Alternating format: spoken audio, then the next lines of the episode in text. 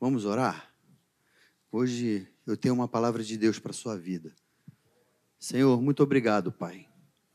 Obrigado porque eu não tenho dúvida, Senhor, que essa palavra não vem de mim.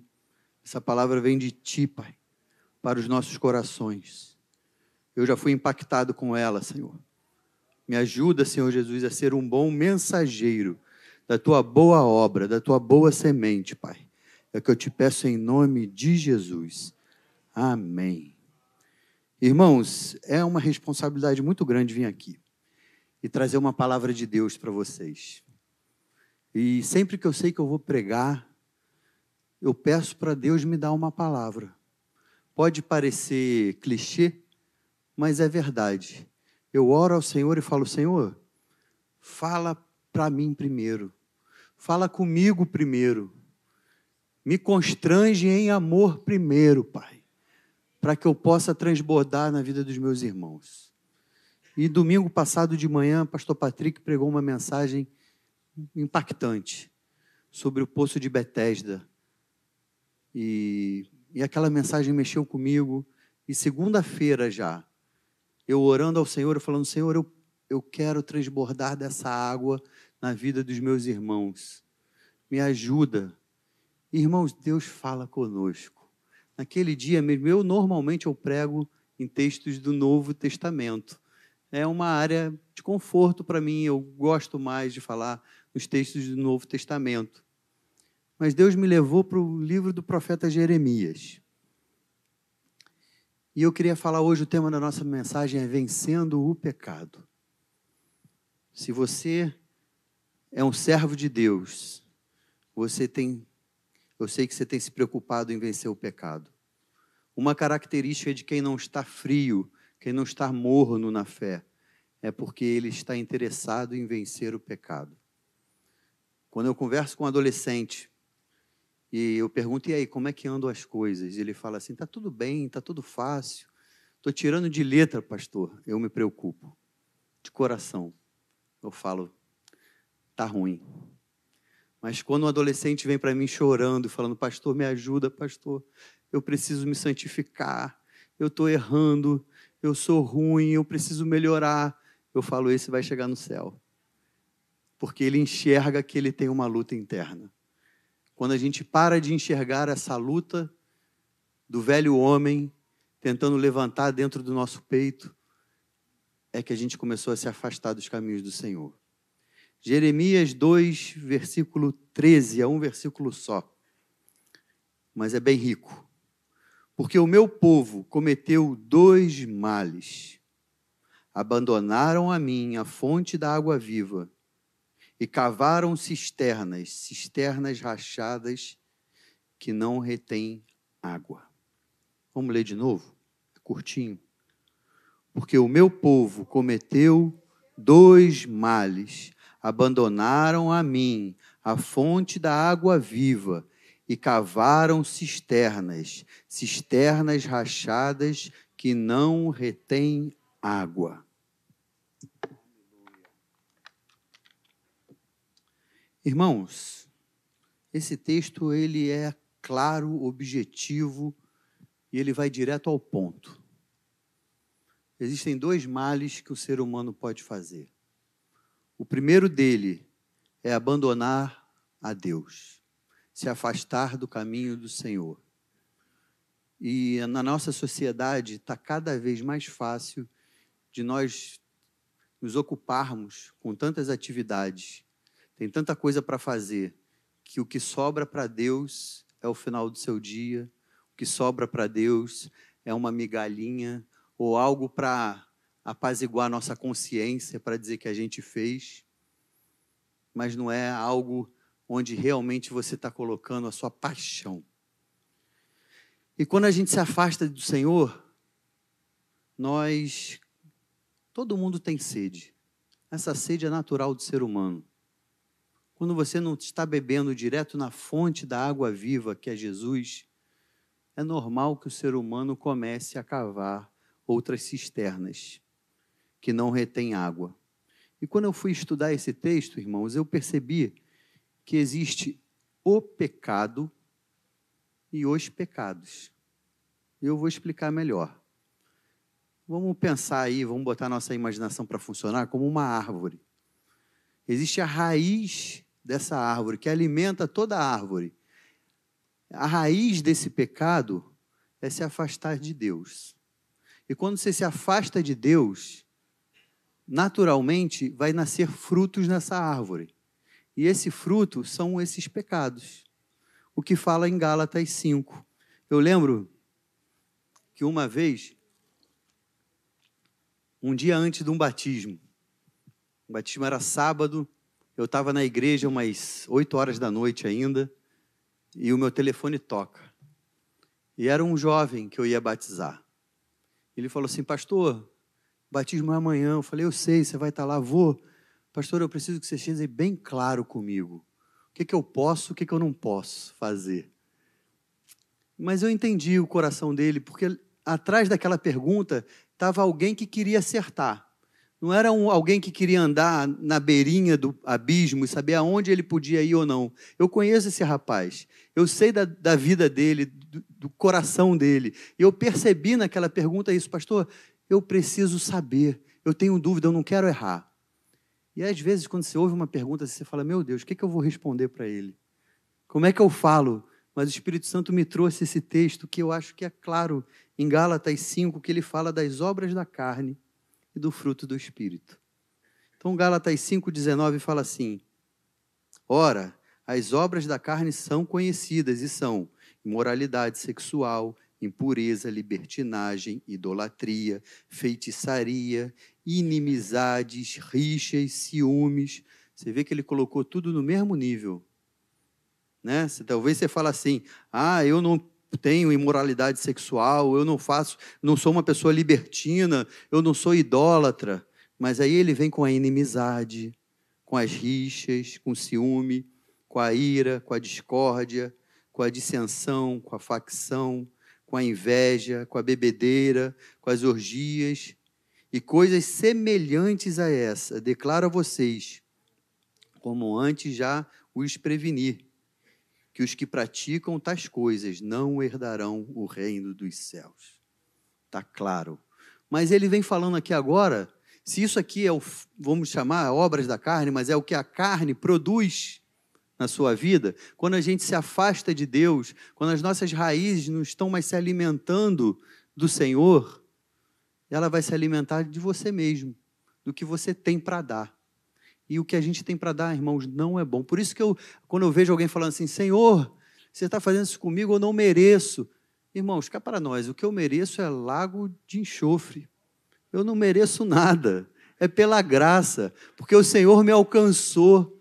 Não é porque eu faço algo de bom, não. É porque o Senhor me alcançou. E eu sou transformado. É que agora eu começo a gerar novos frutos. E aí, nesse caso, é o fruto do Espírito que o texto continua falando, mas o fruto do Espírito é amor, alegria, paz, longanimidade, benignidade, bondade, fidelidade, mansidão, domínio próprio. Contra essas coisas não há lei. E os que estão em Cristo Jesus crucificado, crucificam a carne com as suas paixões e os seus desejos. Se vivemos no Espírito, andamos também no Espírito. Irmãos, é muito claro. Se você tem se alimentado de coisa boa, se você tem gastado tempo de oração, se você tem gastado tempo ouvindo louvor, ouvindo mensagem, lendo a Bíblia, porque é ela que nos purifica, é quando você lê a Bíblia que ela vai te transformando, transformando a sua mente. É natural que o fruto que você dê esteja de acordo com o que você está se alimentando. Mas quando a gente se afasta de Deus e a gente dá vazão para a nossa humanidade, a sede vem. A sede vem para todo mundo. Depende aonde você está buscando matar a sua sede. Porque se é fora de Cristo Jesus, você vai começar a cavar cisternas rotas para a sua vida. Você vai procurar no dinheiro, nos prazeres, nos relacionamentos, na família, na fama, numa vida social intensa. E eu era assim, irmãos. Eu fui criado na igreja. E quando eu era adolescente, eu me desviei dos caminhos do Senhor. Se você é jovem, eu quero te falar: nunca se desvie do dos caminhos de Deus. Não há nada no mundo que vale a pena. Você vai voltar cheio de cicatriz, cheio de ferida, se voltar, né? A gente sempre fala isso e tem uma história de um irmão antigo na Maranata que tocava bateria. Eu lembro de ouvir falar que ele falava assim, pastor, eu me desviei, meu pai encontrou ele na rua, e ele falou assim, pastor, quando eu ficar velho eu volto para Deus. sou jovem, vou curtir a vida. Menos de 15 dias se passaram, aquele irmão foi atropelado e morreu. Então nós não devemos brincar com essas coisas. Mas, irmãos, eu me afastei dos caminhos do Senhor. E eu tinha muita sede. Eu procurei em todas essas coisas, nas namoradas, nos amigos, nessa vida social intensa, para passear. Chegava final de semana, parecia que não ia ter outro. Tinha que curtir tudo naquele final de semana. E eu vivia insatisfeito. E eu me lembro, irmãos, que alguns dias eu deitava na minha cama domingo à noite e eu chorava, porque tudo que eu tinha feito para me satisfazer não era suficiente. Tudo que eu buscava não tirava aquela ansiedade do meu peito, aquela vontade de, de estar pleno. E eu louvo a Deus, porque no dia que eu encontrei Jesus, isso passou, isso acabou. Porque em Cristo Jesus, irmãos, nós estamos plenos. Falta uma coisa ou outra, normal. Todo mundo tem uma dificuldade, irmãos. A nossa vida é assim. Mas aquela insatisfação acabou. Porque agora eu tenho um melhor amigo. Quando eu estou triste, eu posso procurar Ele e falar: Senhor, está difícil Aleluia. Todos nós temos esse, esse vazio no peito, essa vontade de cavar cisternas. E como o texto mesmo fala, cisternas vazias que não completam, não matam a nossa sede. A Bíblia vem trazendo alguns exemplos. Irmãos, eu separei alguns aqui só, de pessoas que erraram o alvo. O que é pecar? É errar o alvo. Nós temos um, um objetivo estar no centro da vontade de Deus, ter comunhão com o Senhor.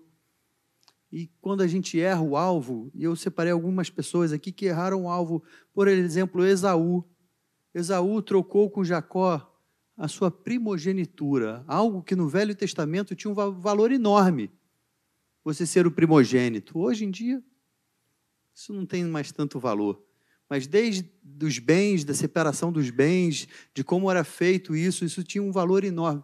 E ele trocou a primogenitura por um prato de comida, por um desejo momentâneo, irmãos. Sabe, quantas vezes o pecado é assim? Ele te rouba o que você tem de mais precioso. Pensa aí o que, é que você tem mais de precioso. É a admiração da tua família, dos teus irmãos, na igreja, o seu trabalho, o teu pecado, ele quer militar contra você. Ele vai te roubar o que você tem de mais precioso por um prazer que às vezes escorre pelos dedos, como uma cisterna furada. Davi, irmãos, Davi flertou com o pecado. Ele não caiu de uma vez só. Ele ia para sua sacada, ele via Betseba lá, e aí Provavelmente o texto não fala, eu já estou elucubrando. Ele viu um dia, viu dois, isso foi, de alguma maneira, ele foi alimentando esse desejo no coração dele. Se você perguntasse para o rei Davi e falasse assim: Você teria coragem de trair o seu melhor amigo? Ele ia dizer: Não, que isso? Lógico que não. Mas foi o que ele fez. Porque ele foi flertando com o pecado. E eu quero dizer para você, meu irmão que está aqui hoje, é muito fácil nós que somos do Senhor Jesus sermos aliciados. O Satanás vem e te sugestiona e você não corta esse pensamento. Você dá asas para o seu pensamento. Como um, eu esqueci o nome dele, gente, que falava: você não pode impedir que um passarinho faça cocô na sua cabeça. Quem? Lutero, obrigado. Mas você pode impedir dele fazer um ninho. Isso é verdade, irmãos. Pensamento errado passa na cabeça de todo mundo. Agora, alimentar esse pensamento, começar a ficar grávido desse sentimento, isso é um trabalho que a gente acaba fazendo e a gente não pode fazer. A gente tem que matar esse mal pela raiz. Davi fez isso, irmãos. Começou a se deixar ser seduzido. E quando foi ver, ele já estava mandando matar o seu amigo. O jovem rico é outro. O jovem rico, para mim, é aquele irmão que a gente tem, aquele amigo, que a gente fala assim: nossa, esse cara, ele é ótimo, só falta ser crente. Falta tudo, gente. Não é? Quem aí não vem alguém na cabeça? Eu tenho alguns irmãos assim, que ainda não conheceram o Senhor Jesus, amigos meus, que são honestos, que têm uma ética, que são boa gente, mas ainda não conhecem o Senhor Jesus. Porque o jovem rico, o texto fala que ele fazia tudo certinho. E ele falou: Senhor, eu faço tudo certinho. E Jesus chegou para ele e falou assim: Então dá tudo o que você tem para os pobres e me siga. Só que o amor que ele tinha para as riquezas desse mundo, para os prazeres desse mundo, era maior. E aí ele se afastou. Talvez você fale assim, pastor, eu faço tudo certinho. Eu sou bom pai, eu sou bom filho, eu até venho na igreja. Mas se o Senhor te pedisse a sua maior paixão hoje, você estaria disposto a entregar? Você estaria disposto a falar assim: Senhor, eu te amo mais do que isso. Eu te amo mais do que o meu esporte, o meu trabalho. Eu te amo mais do que isso que o Espírito Santo está trazendo na tua mente. Porque o Senhor não quer nos dividir, irmão. O Senhor, Ele nos quer por inteiro. E isso, irmãos, é algo que fala aos nossos corações e a gente precisa lutar contra. Olha o que, que Deus fala para Caim. Todo mundo conhece Caim. Primeiro homicídio da Bíblia, quando Caim matou Abel em Gênesis 4, versículo 6, está escrito assim: Então lhes disse, lhe disse o Senhor: Por que andas irritado? E por que descaiu o seu semblante? Se fosse comigo, ele ia falar: Por que você está com esse olho dentro da cara? Por que você está brabo? Tira essa ruga da testa. E aí vem. E eu quero dizer para você, meu irmão, minha irmã: se procederes bem, não é certo que serás aceito? Você não conhece o caminho da verdade? Você não sabe para onde você tem que caminhar? Se todavia procederes mal, eis que o pecado jaz à porta. O teu desejo será contra ti, mas a ti cumpre dominá-lo. Domínio próprio. Só temos isso, irmãos, quando estamos pertinho de Jesus quando estamos nos alimentando da fonte da água viva, que é o Senhor Jesus. Todos nós temos um Caim dentro de nós. Basta saber quem você vai alimentar. É a história do cachorro malvado e do cachorro bonzinho. Quem é membro aqui da igreja já ouviu algumas vezes. Que todo mundo tem um cachorro bonzinho e malvado dentro de você. Que tentam e brigam um com o outro. Sabe quem vai ganhar a briga? Quem você alimenta mais. Cabe você todo dia alimentar o cachorro bonzinho que tem dentro de você. Em Deuteronômio, capítulo 30, versículo 19, Deus fala com o seu povo também, e esse é um texto que Deus fala para o seu povo. Hoje, tomo o céu e a terra por testemunhas contra ti, que lhes propus a vida e a morte, a bênção e a maldição. Escolha, pois, a vida, para que vivam você e os seus descendentes. Irmãos, todo dia nos é apresentado dois caminhos. Você sabe quando você dá aquela topada em alguma coisa que alguém deixou fora do lugar? que dá vontade de ir em cima da pessoa e falar por que, que você fez isso. Dois caminhos.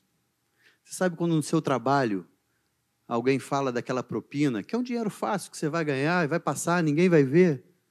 Dois caminhos. Está sendo apresentado para você. Um caminho que leva à vida e um caminho de morte. Cabe a nós escolhermos.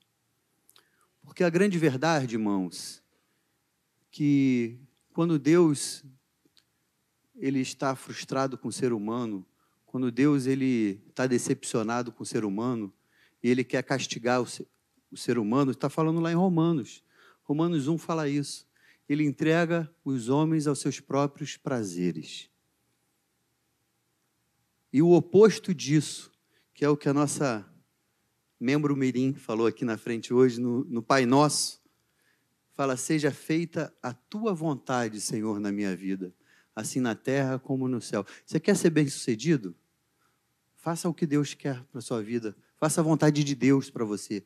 Agora, você quer ter uma vida que não vai agradar a Deus, não vai nem ser boa para você? faça tudo que te der vontade. É o segredo de uma vida ruim. Faça tudo que te der vontade. Misericórdia. Tenho certeza que vai dar ruim. Porque os nossos desejos militam, eles brigam contra nós mesmos. Mas se esse é o mal do crente, entender que existem dois males. Um que é o pecado radical, que é a raiz, que é se afastar de Deus. E todos os outros pecados são consequência disso. Eu hoje queria ser um pouco prático, didático, do que, que nós precisamos fazer para nos afastarmos do pecado. Para que você possa vencer o pecado. Não é coach, mas tem sete pontos. Porque hoje em dia, quando você fala sete pontos para aquilo, três pontos para vencer não sei o quê, parece mensagem coach, né, irmãos? Mas não é. Fica ligado, preste atenção. Primeira coisa, ataque a raiz do pecado. Irmãos, leia a Bíblia. Como eu aprendi isso com a minha avó Zenilda. Ela, se tem uma frase que quem conheceu a dona Zenilda lembra é: leia a Bíblia. Você está com vontade? Lê a Bíblia. Você não está com vontade? Lê a Bíblia. Você está triste? Lê a Bíblia. Você está alegre? Lê a Bíblia. Não deixe de ler a Bíblia diariamente. Irmãos, é uma luta. Você já acorda atrasado para o trabalho, você tem mil e uma coisas para fazer no seu dia. Leia a Bíblia, priorize o que você tem de mais importante. Eu brigo com meus filhos lá em casa. Lá em casa o combinado é um capítulo por dia. Se o Daniel, com oito anos, pode cumprir essa meta, vocês podem também. Todo mundo pode. Um capítulo por dia. Você vai gastar, em média, cinco minutos para você ler um capítulo por dia. Irmãos, é o mínimo, tá? Você pode fazer mais? Faça. Mas que você não seja uma pessoa que vai ler esporadicamente a Bíblia. Ou quando você está passando por um problema, tem gente que acha que Bíblia é caixinha de promessa. Vai ler a Bíblia para achar uma resposta. Não, você lê a Bíblia todo dia e ela vai te transformando, ela vai mudando o seu coração, ela vai mudando a sua maneira de pensar. Segundo ponto para você vencer o pecado. Confesse a Deus o seu pecado. Sabe, irmãos, o dia que eu fui batizado com o Espírito Santo foi uma benção. O pastor David Sabe o quanto eu busquei, o quanto eu eu pedi. Mas o dia que eu fui batizado com o Espírito Santo, por incrível que pareça, eu não estava pedindo para ser batizado com o Espírito Santo. Foi um culto lá em Caxias, no salão anexo da igreja, culto de jovens. E na mensagem era uma mensagem de arrependimento. E eu fui para o altar, e naquele dia eu comecei a falar os meus pecados um por um.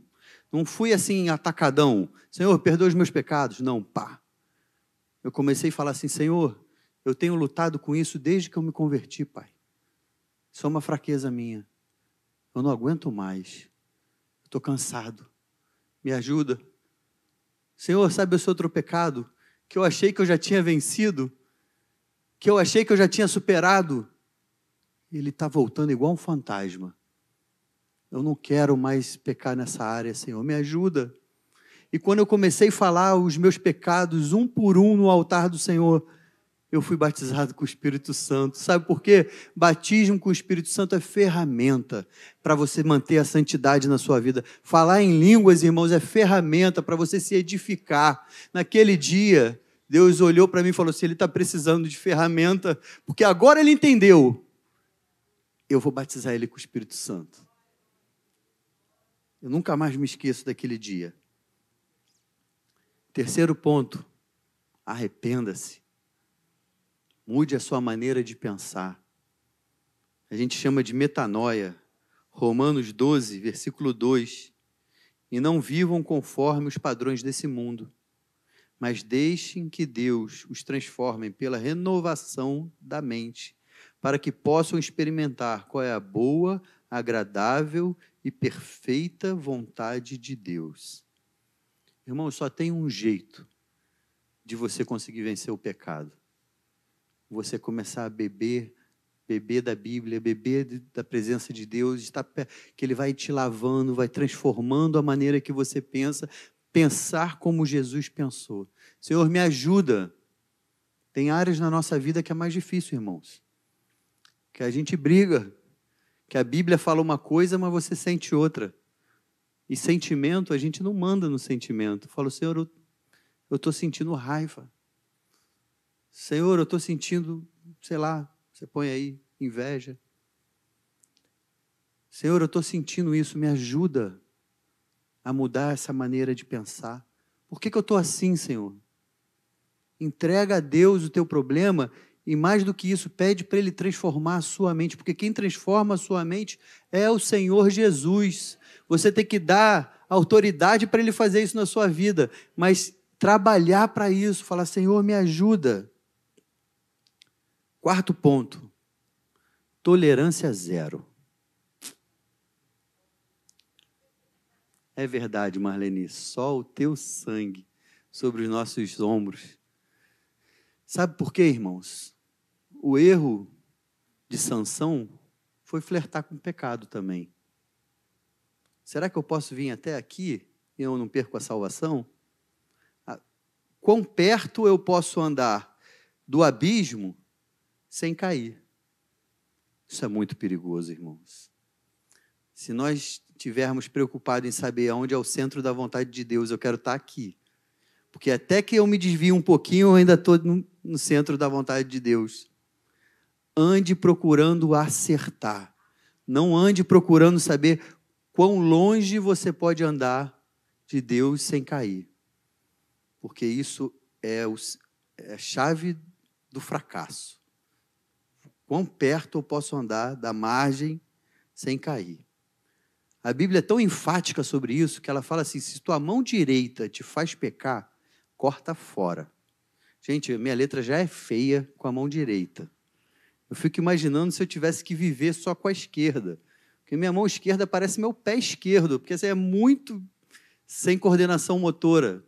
O que, que esse texto está querendo dizer com isso? Se a tua mão direita, que é seu braço de habilidade, para as pessoas que não são canhotas, né? Te faz pecar, é melhor que você perca ele, você viva com dificuldade só com o esquerdo, mas que você vá para o céu. Que você não perca o seu corpo todo.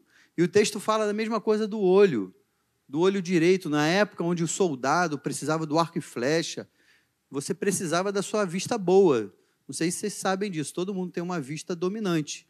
Igual você tem um braço dominante, você tem uma vista dominante. E essa vista dominante, na maioria das pessoas, é o olho direito. Então, quando você perde o olho direito, você perde a profundidade, a, a habilidade de fazer uma boa mira, que isso para um soldado é muito importante. É melhor que você perca a sua vista direita do que você perca a sua salvação. E quando a gente era criança, tinha um, um louvor muito didático que falava assim: cuidado, mãozinha, o que pega, cuidado, olhinho no que vê, o Salvador do céu está olhando para você, cuidado, olhinho no que vê. É verdade, irmãos, cuidado, Fala para as tuas pernas, cuidado minhas pernas para onde você me leva. Cuidado minha mão, o que você anda acessando, o que você anda fazendo, para os caminhos que essa mão te anda levando às vezes pela internet ou pela televisão. Irmãos, lá em casa, eu e minha esposa a gente passou a assistir só dorama. Quem não sabe o que é dorama, depois vem falar comigo. É um seriado japonês bem bobinho. Sabe aquele seriado que dá para assistir com qualquer pessoa da família do lado, que não tem nem palavrão, não tem nada. É um seriado coreano, né? Tem várias séries coreanas agora crescendo. Porque, irmãos, ou é 12 anos para baixo, ou é dorama. Tá difícil.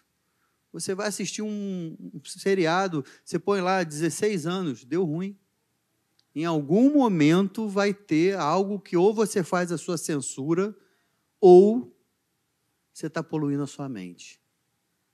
Infelizmente. E é aí, irmãos, nós começamos a pensar com a cabeça do mundo. Porque isso vai entrando. É um dia, é dois, é três. Daqui a pouco você acha aquilo normal. Daqui a pouco você fala, é, é, é isso aí. Por isso que é importante, irmãos, nós nos alimentarmos da palavra de Deus, procurarmos colocar coisa boa para dentro. Tolerância zero. Não, fler, não flerte com o pecado. Você sabe onde teu calo aperta? Foge. Não fica ali. Se aquele ambiente é um ambiente que te faz pecar, muda de ambiente. Vai para outro lugar, irmão. Quinto ponto mantenha a chama acesa. Sabe, irmãos, o sobrenatural é Deus que faz. Me alcançar foi uma graça de Deus, um milagre na minha. O maior milagre que aconteceu na minha vida, irmãos, foi eu me converter ao Senhor Jesus. Eu creio nisso. Não poderia ter milagre maior na minha vida do que eu aceitar Jesus e ser hoje um pastor, um servo do Senhor Jesus, porque isso mudou a história da minha vida, mudou a história da minha família e mudou a minha vida eternamente. Isso não tem preço, irmãos. Não tem preço. Agora, manter essa chama acesa é minha obrigação. O Senhor Jesus fez muitos milagres. E ele fazia o que era sobrenatural. Quando ele chegou para aquela menina, filha de Jairo, e falou assim: Talita cume, e ela voltou à vida, ele falou para os pais: agora deem de comer. Quando ele curou Lázaro, quando ele ressuscitou Lázaro, ele não tirou a, a pedra e nem as, as, as faixas que estavam prendendo ele. Isso é trabalho de homem. Nós podemos fazer. Se você está aqui hoje, servo, salvo no Senhor Jesus, glória a Deus por isso. Saiba, é pela graça. Não tem nada que eu possa fazer para eu alcançar isso. Eu sou eterno devedor. Agora, manter essa chama acesa no meu coração, no seu coração, é papel nosso. É obrigação e responsabilidade sua. Faz a sua parte. Procura está sempre colocando uma madeirinha, um galho para queimar, para que essa chama nunca se apague, meus irmãos. Eu não sei como é que você entrou hoje aqui. A palavra de Deus diz que o Espírito Santo ele não apaga o, o pavio que fumega. Quem já foi para aniversário de criança, que quando apaga a vela, fica colocando a mão assim, ela puf, acende de novo. Para mim, aquilo ali é claro, é exatamente disso que Deus está falando. Quando aquele pavio já não tem mais fogo, mas tem uma chama. Você entrou aqui hoje, hoje é dia de restaurar o fogo do teu coração. O Espírito Santo te trouxe aqui hoje, porque ele se importa com você, ele se importa com a sua vida e ele quer aumentar essa chama, ele quer fazer essa chama voltar a queimar no seu coração. Que você possa voltar para o primeiro amor, voltar a ser apaixonado pelas coisas de Deus. Sabe, eu tenho alguns amigos, irmãos, daqui da igreja, que não importa do que, que a gente vai falar, o papo sempre termina na Bíblia. Sempre termina em coisas de Deus. Como Deus é bom, o que, que Deus fez. Como é gratificante estar perto de gente assim, porque eles são apaixonados por Jesus. Pode falar de futebol, pode falar de bicicleta, pode falar do que quiser. O assunto termina no Senhor Jesus. Aleluia. Quinto ponto, mude os seus hábitos. O hábito tem um poder sobre as nossas vidas. Eu tive uma miocardite, vocês sabem, estava magrinho, pedalando todo dia. Aí não pude mais pedalar. O que, que aconteceu? Ganhei peso, tudo de novo. Agora estamos tentando, né, Aldimar? Semana passada a gente já conseguiu pedalar um dia. Espero que essa semana eu possa de novo ir pedalar, porque o hábito é muito importante. Crie um hábito. Crie um hábito de ter o seu momento a sós com Deus. Irmãos, é muito bom. Eu oro com a minha esposa todo dia. Como é bom, como casal, a gente ter esse momento de oração. Mas isso não substitui o meu momento de devocional sozinho com Deus. Eu acordo de manhã, eu já boto meu fone, vou ouvir minha Bíblia, que é aquele negócio já de preparar a mente para o dia. Para mim, cada um tem uma rotina. Pedro, meu filho, acorda cedo. Acorda entrando na roupa e indo para o colégio, tropeçando para chegar no colégio. Ele chega em casa, ele vai ler a Bíblia dele. Talvez você fale, pastor, eu acordo 5h40 da manhã, não consigo ler de manhã. Arruma um momento no teu almoço. Mas faça disso um hábito. Arrume um momento para você eu chego em casa em tal momento, eu não vou fazer nada, eu vou ler a Bíblia. Sem ser essa última viagem que eu fui para a Tailândia, congresso da Igreja Perseguida. Não, que eu fui há três anos atrás, há quatro anos atrás. Eu já contei isso para vocês. Um pastor chinês que ficou preso durante anos. Porque ele era pastor, ele não era amigo nem dos bandidos nem do policial. Cadeia comunista na China, repressão à religião. E, e o trabalho dele era limpar a fossa séptica da cadeia, como castigo por ser crente. E ali naquele lugar, fedia, ninguém queria ficar perto dele. Era o único lugar onde ele podia falar os textos da Bíblia, orar em voz alta, cantar louvores. E ele falou, irmãos, numa plateia mais ou menos como essa, não tinha muita gente. E ele falou que o Senhor Jesus preparou aquele lugar como um jardim de adoração para ele com o Senhor. Que quando ele saiu da cadeia, ele sentiu falta daquele lugar, de como o céu se abria para ele quando ele orava naquele lugar. E aí ele fez uma pergunta para a gente: aonde é o seu jardim de adoração? Aonde é aquele lugar que você preparou para você ter comunhão com teu Deus? Não é no monte, não é, não, irmãos. É um momento na tua alma que você para e fala: esse momento eu não vou negociar. É um momento que eu tenho com o meu amado, onde eu leio a Bíblia, onde eu oro. Sabe, irmãos, quando a gente é mais novo espiritualmente falando, a gente ora tentando convencer Deus, né? Senhor, eu preciso disso, eu preciso daquilo. Como se a nossa oração fosse transformar a Deus. A gente vai crescendo, amadurecendo espiritualmente falando, e a gente percebe que a oração não tem nada a ver com mudar Deus. Tem a ver com mudar quem eu sou, mudar meu coração. Quantas vezes eu dobrei meu joelho para orar e eu levantei diferente? Eu levantei com uma visão diferente até daquela situação.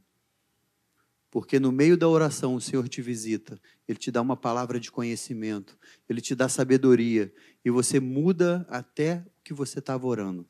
Como o pastor David falou aqui do pacto.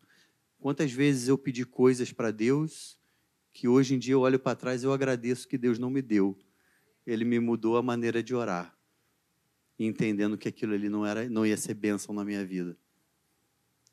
Mude a maneira, mude os seus hábitos, Coloque Deus no seu dia. Que você possa sair daqui hoje com essa, com essa palavra prática. Qual é o momento na minha agenda que você acorda, que você vai botar ali, ó, esse tempo é meu devocional. é o meu tempo com Deus. E saiba, eu não sei se você vai botar de manhã, de tarde ou de noite. Tudo vai acontecer naquela hora para que você não possa ler a Bíblia, que você não possa buscar o Senhor e orar um pouco. É o telefone que vai tocar, é alguém que vai pedir ajuda. Não é por acaso. O mundo espiritual está brigando contra o teu tempo de devocional com Deus. Faça questão, não abra mão desse tempo. Em sétimo, último ponto, meus irmãos. Tenha comunhão com seus irmãos.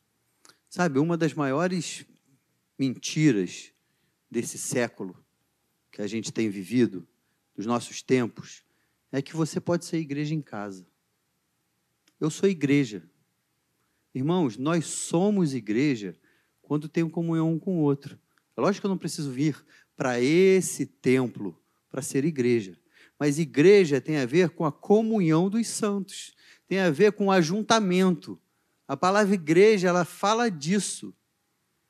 E tem muita gente hoje que está procurando ser igreja sozinho. É como se a minha mão quisesse ser o meu corpo sozinho. Não tem como.